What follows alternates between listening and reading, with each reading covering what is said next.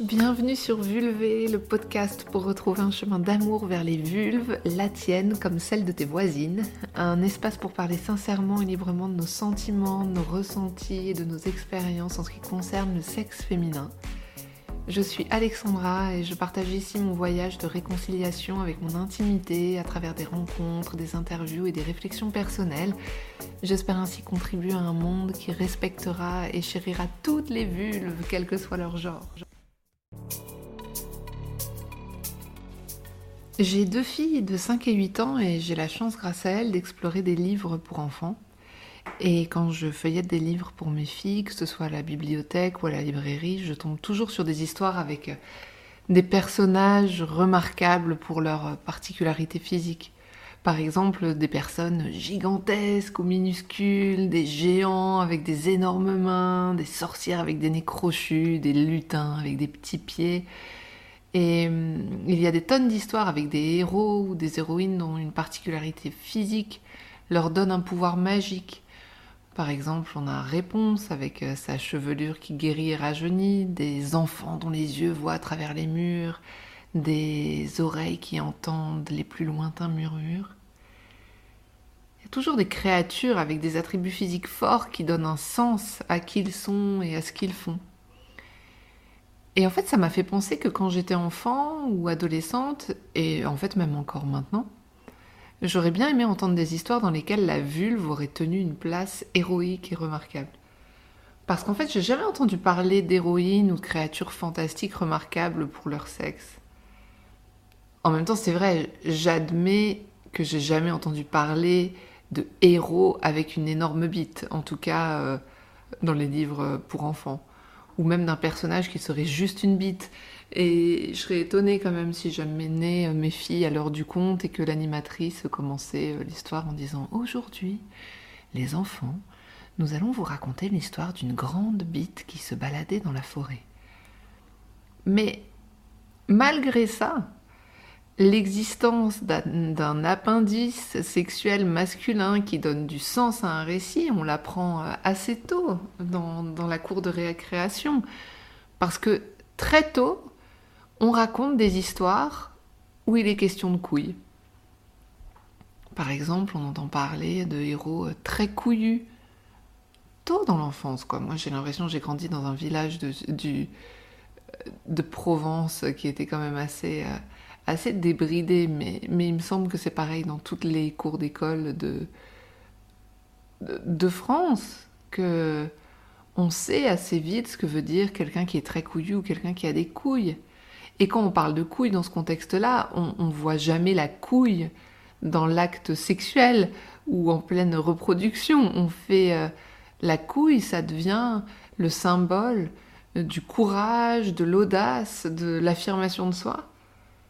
Euh, ou alors assez vite, on sait ce que ça veut dire. je m'en bats les couilles ou on s'en bat les couilles. Et là, les couilles, elles incarnent l'indifférence, la liberté de choisir ce qui compte pour nous, Ouais, la liberté. On peut aussi dire poser ses couilles sur la table pour affirmer sa position, pour s'imposer, pour montrer qui commande, ou se faire des couilles en or pour avoir de la chance et de la fortune, ou même être une grosse couille molle pour être euh, pleutre et, euh, et manquer de courage. Et à chaque fois, ce que je trouve extraordinaire, c'est qu'à chaque fois qu'on parle de couilles ainsi, encore une fois, on voit pas des couilles en train de copuler, elles sont affranchies, ces couilles de leur rôle sexuel, et on leur prête d'autres valeurs, d'autres talents, d'autres qualités, et qu'on se reconnaît tous, qu'on on sait tous de quoi on parle quand on parle de couilles dans ce contexte-là. Elles sont pleines de vertus et de symboles, et moi ça me va très bien, j'adore que les couilles soient vues comme des attributs de courage, ou ouais, ou, d'audace. Et je suis heureuse pour les couilles et pour le sexe des hommes qu'ils soient libérés de leurs fonctions sexuelles et reproductrices et qu'on leur offre une portée symbolique, des qualités, des vertus supplémentaires, parce que je pense que elles méritent, euh, les couilles et les, et bites euh, méritent un destin plus grand que celui de euh, la sexualité et, la reproduction, même si ce sont deux de qualités extraordinaires. Mais le sexe des femmes, lui, c'est comme s'il était toujours limité à ces deux fonctions-là, le sexe et la reproduction et la naissance. Parce qu'à chaque fois qu'on parle de vulve ou de chatte, depuis assez tôt dans l'enfance, c'est pour la fonction sexuelle. Et, même assez, beaucoup plus rarement pour, euh, pour la naissance et pour la, et pour la reproduction, parce que quand on parle de la naissance, on nomme très rarement le fait qu'un enfant est sorti du sexe d'une femme et que le sexe des femmes, c'est quand même la porte d'entrée dans ce monde. C'est, c'est le, Ouais, c'est l'entrée, c'est, c'est la porte merveilleuse. Et on dit plutôt l'enfant est sorti du ventre de sa mère, mais ce qui est complètement inexact, à moins d'une césarienne, bien entendu, mais on ne parle pas du sexe des femmes. Comme si on pouvait parler du sexe des femmes que pour la sexualité et qu'on ne pouvait pas en parler sans être obscène. Et ouais, comme si hors du champ de la sexualité, le sexe des femmes n'existait pas. Enfin, vous, m'avez compris, mais c'est ça me paraît tellement étroit comme perspective encore, là encore, la sexualité la reproduction, ça peut être merveilleux, réel, essentiel, si, si on a envie de, de sexualité ou si on a envie d'avoir des enfants. Mais, mais le sexe des femmes, c'est bien plus que ça. Et, puis, et d'ailleurs, à ce moment-là, les femmes qui font pas l'amour ou les femmes qui n'ont pas d'enfants, leur sexe, il sert à rien.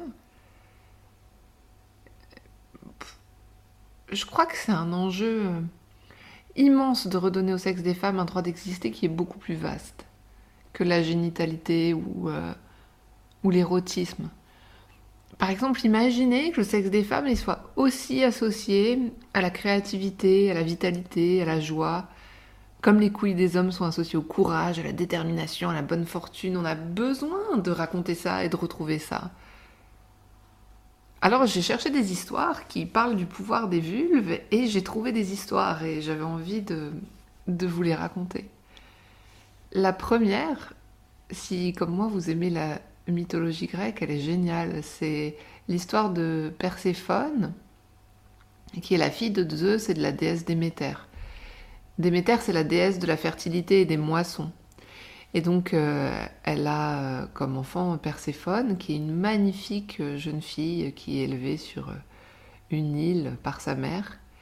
Et un jour, Hadès, qui est le dieu des enfers, tombe amoureux d'elle.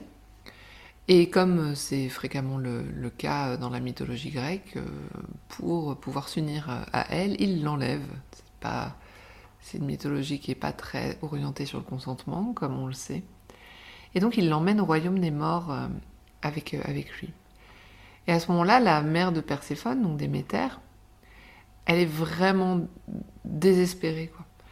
Elle pleure, elle cesse de se nourrir, elle refuse de boire, euh, elle néglige les récoltes qui se mettent à périr et donc le, le monde plonge dans, dans une sorte de long hiver où plus rien ne pousse et plus rien ne germe. Tout est pétrifié, la terre devient stérile. Et personne ne semble pouvoir rien faire face à cette, euh, cette grande détresse de Déméter. Sauf un jour, euh, sa servante, qui s'appelle Bobo, B-A-U-B-O, qui se place devant elle et qui soulève ses jupes et exhibe sa vulve. Et surprise par ce spectacle inattendu, Déméter il trouve une source de consolation soudaine et éclate de rire. Et dans le récit qui est fait, on dit qu'elle sourit dans son cœur. Elle, sort de sa dépression, elle se remet à boire, à manger, elle récupère le désir et l'envie de vivre.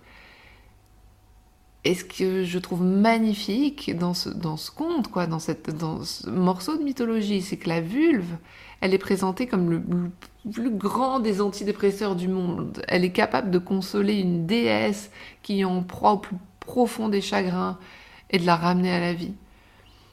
Elle, Bobo, en, montrant sa vulve, elle montre à Déméter le chemin de l'énergie de vie. Elle, elle montre que la vulve est bonne, qu'elle attire notre regard, qu'elle nous détourne de notre tristesse, de nos angoisses, des malheurs auxquels la vie peut nous faire faire face.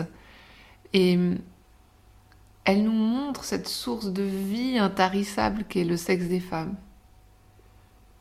alors, oui, peut-être que ça parle aussi de, fertilité. Ça rappelle que, même quand on perd un enfant, on peut toujours en avoir, en avoir d'autres. Peut-être que ça parle de ça. Peut-être que ça rappelle à la déesse la puissance que représente la vulve et le sexe dans, dans le fait que ça promet des maternités possibles. Ça montre aussi ce compte le pouvoir de la solidarité entre femmes et du soutien qu'on peut s'offrir les unes aux autres. Même si j'ai jamais pensé à montrer ma vulve à des amies quand elles sont en peine, peut-être que je vais, je vais y penser euh, désormais. C'est une sorte de, ouais, d'exhibitionnisme drôle aussi qu'on peut, qu'on peut entendre dans ce conte, un peu dans la façon dont on peut montrer ses fesses par provocation. Et, d'ailleurs, euh, on a retrouvé euh, tout autour de la Méditerranée plein, plein, plein de statues en terre cuite qui représentent une femme, jambes écartées, genoux repliés, puis qui montre son sexe avec sa main droite, qui montre un sexe vraiment dessiné, quoi, donc une femme nue. Et on appelait ces statuettes des, des bobos. J'aimerais bien en avoir une d'ailleurs. Et hum, c'est pas qu'en Grèce qu'on retrouve cette idée qu'une d'une vulve qui console et qui, et qui réjouit les dieux. Par exemple, hum, les anciennes tombes des notables Banard de, de Kontum, je, je, pense que je prononce pas très bien, c'est au Vietnam. Elles sont ornées de statuettes euh, exhibitionnistes qui sont chargées de réconforter les parents du, défunt. Et au Japon, il y a un mythe qui, euh, qui existe, qui ressemble beaucoup à celui de Bobo, dans lequel la déesse soleil Amaterasu, qui en colère, prive le monde de sa lumière. Et alors, une déesse qui s'appelle Amenozume, pardon, elle fait rire le ciel par la grâce de, son, de sa vulve subitement révélée. Dans l'Égypte antique aussi, on a une histoire semblable. On a le dieu du soleil, Ré, qui donne parfois quelques signes de faiblesse, ce qui met en danger l'humanité tout entière, et parce que le soleil est la lumière du monde.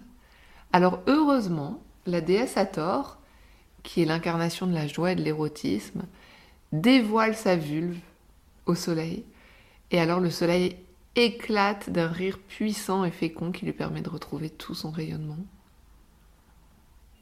J'adore ces, histoires où la vulve est, est, bonne et consolatrice et source de rire et de joie.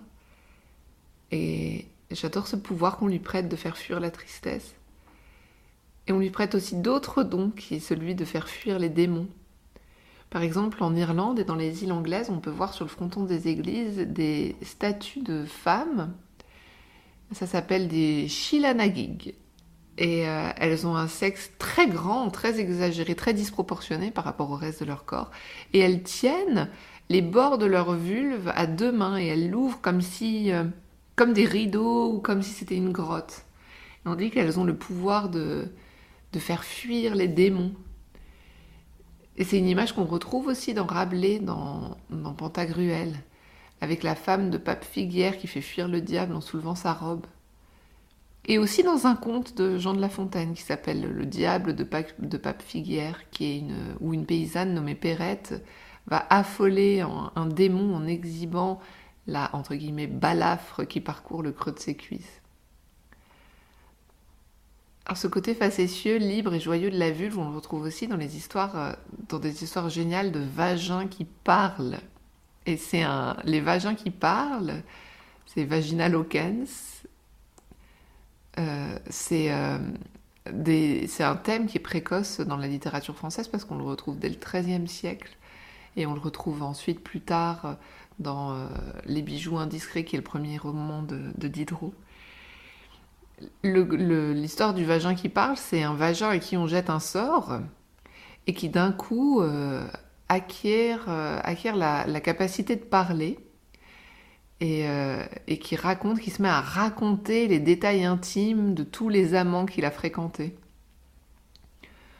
Parfois au grand désespoir de, la femme qui porte ce, vagin parlant et indiscret. Et, outre ce côté facétieux, on peut aussi retrouver plus de sacralité en allant en Inde, où le sexe des femmes est un symbole divin et où on voit partout, partout, partout des yonis. Et les yonis, c'est des sculptures en forme de vulve. Et dans l'hindouisme, la, yoni, elle est considérée comme le, siège de l'énergie de vie, la puissance créatrice et, le symbole de l'énergie féminine qui est le principe de toute création. Alors, de par le monde, ces histoires de, de vulves sont, géniales parce qu'elles nous proposent une histoire plus grande où le sexe des femmes n'est pas là que pour le sexe ou que pour l'enfantement, mais aussi pour la créativité, pour l'énergie de vie, pour le mouvement, pour le rire, pour la joie, pour l'impertinence, pour le bonheur. Et hum, ces histoires et ces personnages avec leurs vulves qui jouent un rôle tellement clé nous montrent qu'avec notre sexe, nous avons un immense pouvoir de vitalité et de joie. Comme si ces histoires, elles nous invitaient à nous rappeler qu'on est des êtres de chair avec un sexe qui a le pouvoir de jouir, de donner la vie, de donner la joie, de créer. Alors imaginez si ces histoires pouvaient passer dans le langage courant aussi simplement que qu'avoir des couilles ou que poser ses couilles sur la table et qu'on pourrait dire à ses amis Oh ma chérie, t'as un coup de déprime, et eh ben viens, on va boire un verre et je vais te relever, revulver le moral ou alors euh, ce film, il était extraordinaire, il m'a mis la pêche, il était plein de vulves, et qu'on comprendrait toutes et tous ce que ça veut dire. Ça me fait euh, rêver comme perspective, et j'aimerais savoir si, si vous aussi. À bientôt.